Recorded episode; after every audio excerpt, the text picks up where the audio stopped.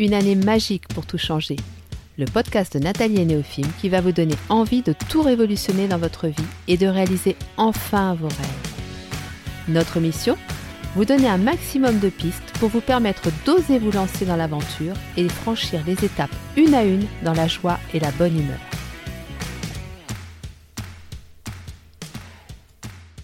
Bonjour à tous et bienvenue sur le podcast de Nathalie et Néophime. Nous espérons que vous allez tous très bien. Exceptionnellement, je vous fais une petite intro avant de démarrer l'épisode parce que cet épisode a été enregistré le dimanche 2 mai et vous constatez comme moi que l'actualité évolue chaque jour, que on pense que il va y avoir un déconfinement et qu'on commence à nous dire que c'est beaucoup moins sûr. Dans tous les cas, tout ce que je partage dans cet épisode vous servira, que l'on soit déconfiné ou pas, et de toute façon aussi dans la vie en général. Donc prenez le temps qu'il vous faut pour l'écouter et vous préparer. Bonne écoute à tous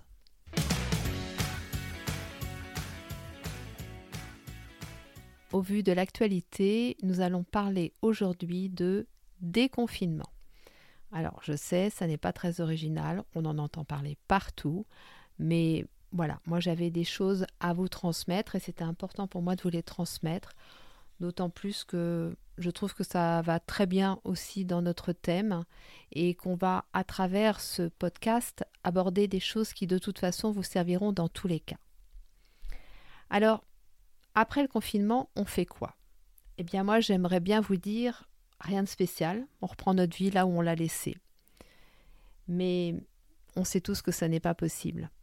Et je me souviens très très bien qu'à la fin de mon traitement pour le cancer, c'est réellement ce que les gens autour de moi pensaient que j'allais faire et que je pouvais faire. Sauf que quand vous vivez quelque chose de très fort, comme un cancer ou comme ce qu'on vit aujourd'hui ou comme plein d'autres choses, on sait très bien que ça n'est pas possible de reprendre sa vie d'avant. Ce qui s'est passé, ce qui nous est arrivé, ce que l'on a vécu, nous a forcément impacté et a fait évoluer la personne que l'on est. Et la période que nous nous apprêtons à vivre va être encore faite d'instabilité à travers des énergies fluctuantes et à travers aussi les résistances que la plupart d'entre nous allons avoir. Donc il va falloir faire preuve d'adaptabilité, de souplesse et de rigueur en même temps. Et puisqu'il n'y a plus de fondation à l'extérieur, alors il va nous falloir renforcer nos fondations intérieures. Et ça va être vraiment important de se relier à son moi profond et à notre essence, en fait à ce qui est le plus stable en nous. Donc à travers ce podcast, on va aborder un petit peu tous les points sur lesquels on peut et on doit travailler. Mais avant de commencer, je vais vous proposer de prendre un petit temps pour vous, vous pouvez interrompre le podcast ou alors vous pouvez le faire après. Et je vais vous proposer quelques questions. Ces questions, vous les retrouverez de toute façon sur l'article qui est en lien avec le podcast sur le site neofilm.com. Donc si vous êtes en train de conduire ou, ou dans les transports en commun ou en train de faire la vaisselle, vous avez le temps, ne vous inquiétez pas, vous retrouverez les questions là-bas. Mais je trouve intéressant de justement profiter encore de ce temps euh, un peu entre parenthèses, pour euh, se poser les bonnes questions, les questions qui vont vous aider à préparer la suite. Donc je vais vous les énumérer les unes après les autres et comme je vous l'ai dit, vous prendrez le temps de soit répondre à toutes, soit répondre à celles qui résonnent le plus en vous. Qu'est-ce qui a été le plus facile pour moi pendant cette période? Qu'est-ce qui a été le plus difficile pour moi pendant cette période? Bien évidemment, je parle de la période du confinement. Qu'est-ce que je veux préserver? Qu'est-ce que je veux supprimer? Qu'est-ce que je veux modifier? Quels sont mes besoins qui n'ont pas été satisfaits? Quels sont mes besoins qui ont été satisfaits Quelles sont mes valeurs aujourd'hui? Et ont-elles évolué à travers cette expérience? Voilà, donc euh, Bien évidemment, si vous avez d'autres questions qui vous viennent et que vous avez envie de vous poser pour y répondre, n'hésitez pas. Je vous propose celle-ci parce que déjà, elle touche à des points essentiels de notre être. Mais bien évidemment, je vous laisse libre euh, d'en trouver d'autres ou de ne pas répondre à toutes celles-là. voilà, c'est une proposition. Maintenant, nous allons voir ce sur quoi nous pouvons travailler, ce que nous pouvons faire pour aborder cette nouvelle étape dans les meilleures conditions. La première chose, c'est accepter l'inacceptable. Mais qu'est-ce qui est inacceptable? Bah, En fait, c'est tout ce qui vient menacer profondément notre équilibre, notre vie et celle de nos proches. Alors peut-être que le terme d'inacceptable ne résonnera pas en certains d'entre vous, et j'en suis heureuse, mais je veux pouvoir aussi m'adresser à ceux qui ont perdu un être cher, à ceux qui n'ont plus de revenus, et pas d'aide sociale, à ceux qui ont été victimes de maltraitance, à ceux qui ont un projet personnel ou professionnel en péril, ou une entreprise menacée, enfin à tous ceux pour qui ces quelques semaines auront vraiment eu l'effet d'un séisme dans leur vie. Et c'est vrai que parfois on arrive à percevoir qu'il y a un sens caché derrière tout ça. Vous savez, le fameux tout est juste dont je vous parlais dans l'épisode précédent. Mais ça ne rend pas l'événement, ça ne rend pas l'expérience plus facile à vivre. Alors, on va constater différentes réactions, que ce soit en nous ou chez les autres. On peut voir des résistances, on verra du déni, de la colère, de l'abattement, des dépressions. Tout ça correspond à une expression non verbale des émotions. Et justement, quoi faire de ces émotions qui nous chamboulent tant? Eh bien, moi, je n'ai qu'un seul mot, je vais vous répéter, c'est accueillez, accueillez, accueillez. Pleurez, écrivez, parlez, chantez, marchez, criez, tapez dans un oreiller. Faites tout, tout, tout ce qui peut vous permettre d'extérioriser ces émotions, de les verbaliser, de, de mettre des mots dessus. Et d'ailleurs, je vous renvoie à hum, l'article deux podcasts précédents où je vous ai mis la liste des émotions, la liste des besoins. C'est vraiment le moment de vous en servir. Faites votre propre état des lieux émotionnel. Et ainsi, vous pourrez permettre à ces émotions de s'exprimer autrement qu'à travers votre corps. Parce que, effectivement, tant qu'on ne les exprimera pas en leur donnant un nom, elles peuvent développer en nous des maladies, des dépressions, des états vraiment inconfortables. Pensez aussi à vous reposer parce que faire ce travail-là, ça demande beaucoup d'énergie. Donc prenez soin de vous, profitez de ce temps qu'il reste pour encore vous reposer et vivre à un rythme beaucoup plus doux. Une autre chose qui va être importante, c'est d'accepter l'imperfection. Notre monde d'avant n'était pas parfait, notre vie non plus, nous non plus d'ailleurs. Et ce sera toujours ainsi. Parce que, en fait, nous avons besoin de ces imperfections pour nous stimuler, pour nous donner l'envie d'aller au-delà et voir ce qui se cache derrière. Imaginez une vie lisse, où tout est parfait, où il ne se passe rien. Oui, c'est évident que les premiers jours, on va trouver ça génial. Et heureusement, dans notre vie, nous avons des moments comme ça, où tout est lisse. Mais soyons honnêtes, quand tout est trop lisse trop longtemps, eh bien, au bout d'un moment, on s'ennuie. C'est humain. Alors bien sûr, ça ne veut pas dire qu'on apprécie d'avoir des problèmes, qu'on apprécie d'avoir des maladies, qu'on apprécie d'avoir des, problèmes d'argent. Ça veut juste dire que si on a ces épreuves dans la vie, eh bien c'est pour nous permettre de nous stimuler. Le monde d'après ne va donc pas être si différent, dans le sens où il y aura encore des choses parfaites et des choses imparfaites. Et dans tous les cas, nous continuerons à avoir des moments de bonheur, parce que ces moments de bonheur, c'est nous qui les créons. Donc, à partir du moment où on a conscience de ça, eh bien, on peut être rassuré, nous aurons encore plein de moments de bonheur, de joie, d'amour, toutes ces choses qui, qui nous comblent au quotidien. La seule chose, effectivement, c'est que peut-être ils seront différents, mais c'est bien aussi. On va pouvoir créer d'autres façons d'être heureux. Alors, malgré tout, il y a cette période de transition. Bon, parce qu'on sait que ça ne va pas être euh, quelque chose de, de, brutal, ça va se faire progressivement avec différentes étapes, on ne sait pas exactement lesquelles, donc oui, ça va nous paraître inconfortable, long, voire éprouvant, mais ça ne durera pas. Cette période de transition, elle est juste là pour nous laisser le temps de nous réadapter à ce qui est possible aujourd'hui. Et plus nous nous adapterons vite, moins elle durera. Donc c'est pour ça que ça va être important effectivement individuellement de se préparer au mieux à ce qui nous attend, à ce que l'on va vivre après, sans savoir forcément quoi, mais au moins de se dire je suis prêt, et plus rapidement nous serons prêts, plus rapidement cette période passera.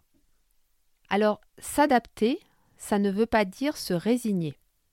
S'adapter, c'est se recréer une vie en respectant ses propres besoins et ses propres valeurs à partir d'un environnement différent. Et pour ça, je vais vous citer un exemple. Euh, ma, plus jeune fille qui est partie en Corée à l'âge de 16 ans, elle n'était jamais partie euh, hors de l'Europe. Elle était quand même très jeune. Elle est arrivée dans un pays où, à sa grande surprise, personne ne parlait anglais et elle ne parlait pas encore coréen à l'époque. Dans un aéroport immense avec juste une adresse pour se rendre dans sa famille d'accueil. Eh bien, autant vous dire que la transition, elle ne l'a pas connue. Ça a été très brutal et là, il a vraiment fallu qu'elle s'adapte très rapidement.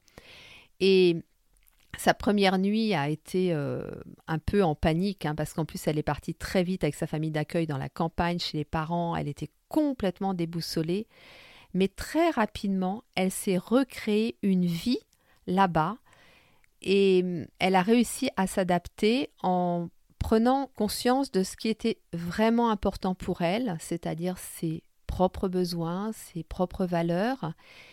Et finalement, ça a été très très vite parce que effectivement, ça matchait énormément par rapport justement à ses, ses besoins et ses valeurs.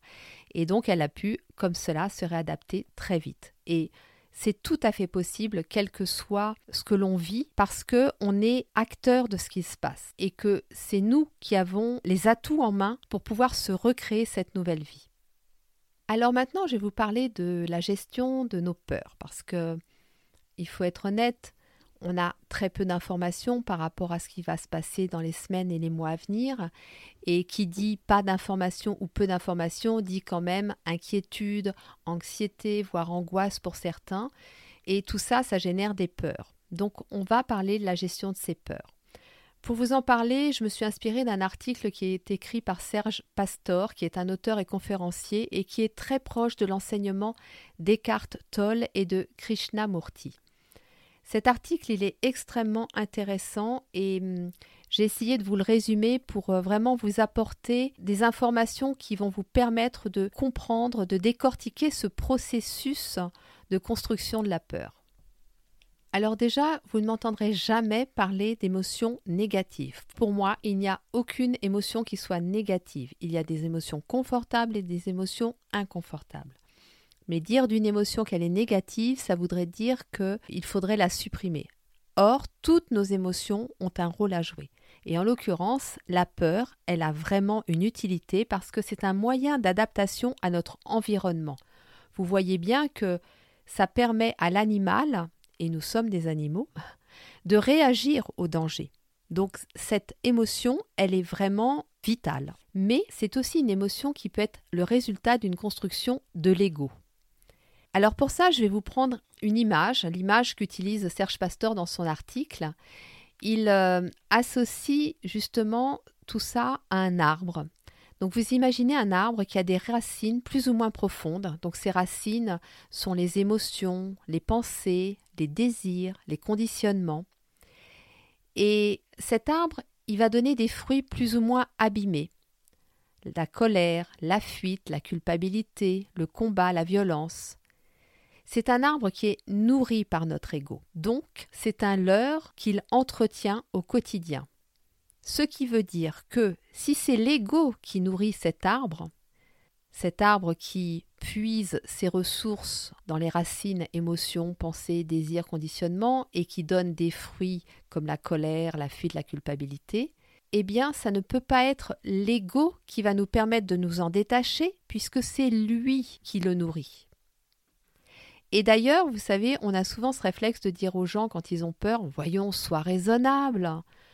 Mais en fait, c'est complètement idiot, excusez-moi, hein, mais moi la première, je l'ai dit, donc je peux, le dire comme ça. C'est complètement idiot parce que justement, elle est dans la raison, cette personne-là. C'est son ego qui entretient cette peur. Donc si vous lui dites sois raisonnable, sous-entendu utilise ton ego pour calmer ta peur, bah, l'ego il peut pas nourrir la peur et la calmer, c'est pas possible. Donc vous allez me dire qu'est-ce qu'on fait alors? Eh bien, vous commencez déjà par l'accueillir. L'accueillir et ne pas la rejeter ni la fuir. Et surtout, renoncer à la raisonner. Hein, vous avez bien compris, raison égale ego. Donc accueillez-la, accueillez-la, mais accueillez-la pleinement. Ne vous placez pas non plus en observateur externe, parce que c'est à l'intérieur que ça se passe. Donc, connectez-vous à votre essence profonde. Et soyez à l'écoute active de cette peur. Alors vous savez, l'écoute active, je vous en ai parlé deux épisodes précédents dans une communication au top première partie. Cette écoute active, c'est vraiment une écoute qui nécessite l'ouverture du cœur, pas de jugement, pas d'a priori. Donc vous vous mettez vraiment dans cette posture-là, vous accueillez cette peur, vous observez mais de l'intérieur et vous vous mettez à son écoute. Parce que en faisant ainsi, cette peur, elle va justement vous donner des indications sur ses racines, c'est-à-dire les émotions, les, pensées, les croyances, toutes ces choses-là. Et elle va vous permettre aussi d'être dans un rôle actif. Parce que si vous faites ça avec votre mental, le mental, il est réactif, il est passif. Alors que si vous vous mettez vraiment dans une écoute active, justement, eh bien vous reprenez le pouvoir. Donc on se concentre vraiment sur l'instant présent, sur tout ce qui se vit à ce moment précis en nous. On se met à l'écoute, on observe de l'intérieur et on a les réponses. Et ça va nous apporter une vision holistique de cette peur, une vision globale. Et cette vision, elle doit être désintéressée de tout résultat. C'est notre regard, à travers ce qui est à cet instant précis, qui sera le changement. Il n'y a absolument rien d'autre à faire.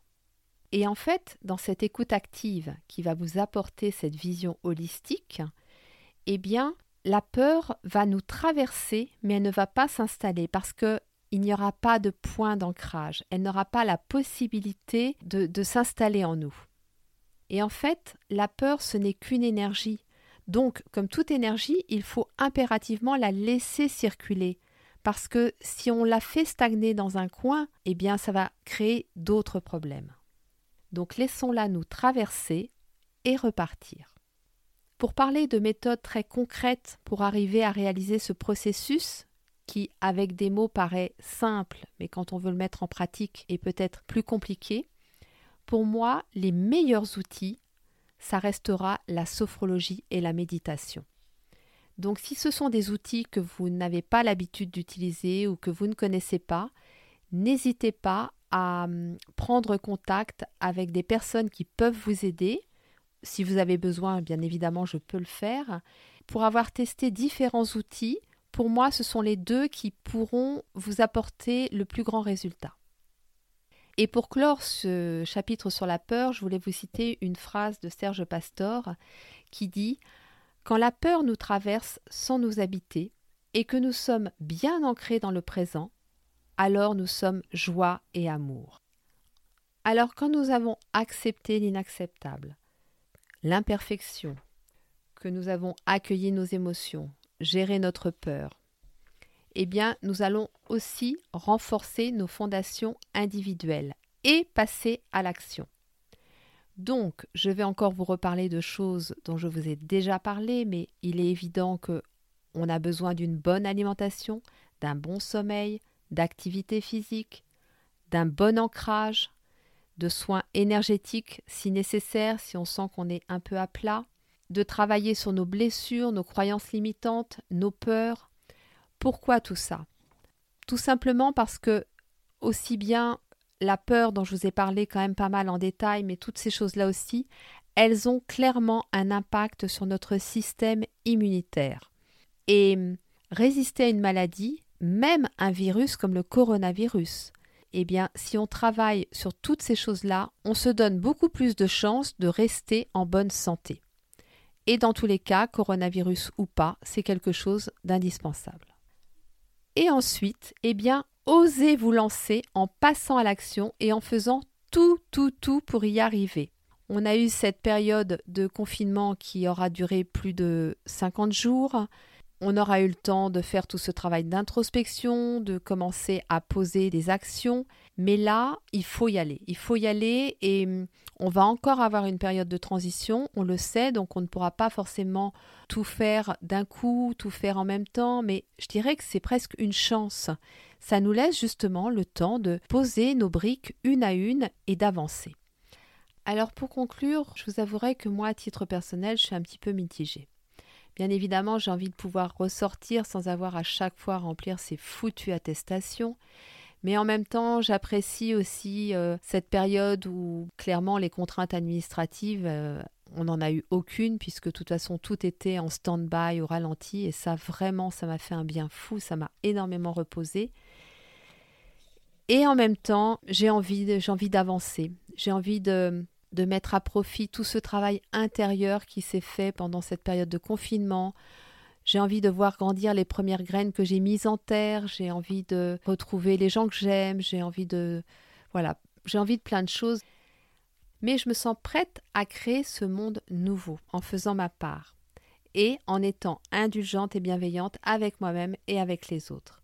Et je sens bien que ma curiosité naturelle et ma confiance me poussent à aller de l'avant. Mais aujourd'hui, ce qui est vraiment le plus important pour moi, c'est d'accompagner les personnes qui en ressentent le besoin. Parce que c'est normal d'avoir besoin de clarté et que c'est important de se faire aider. Cette période, elle a clarifié certaines choses, mais elle nous a aussi beaucoup bousculé.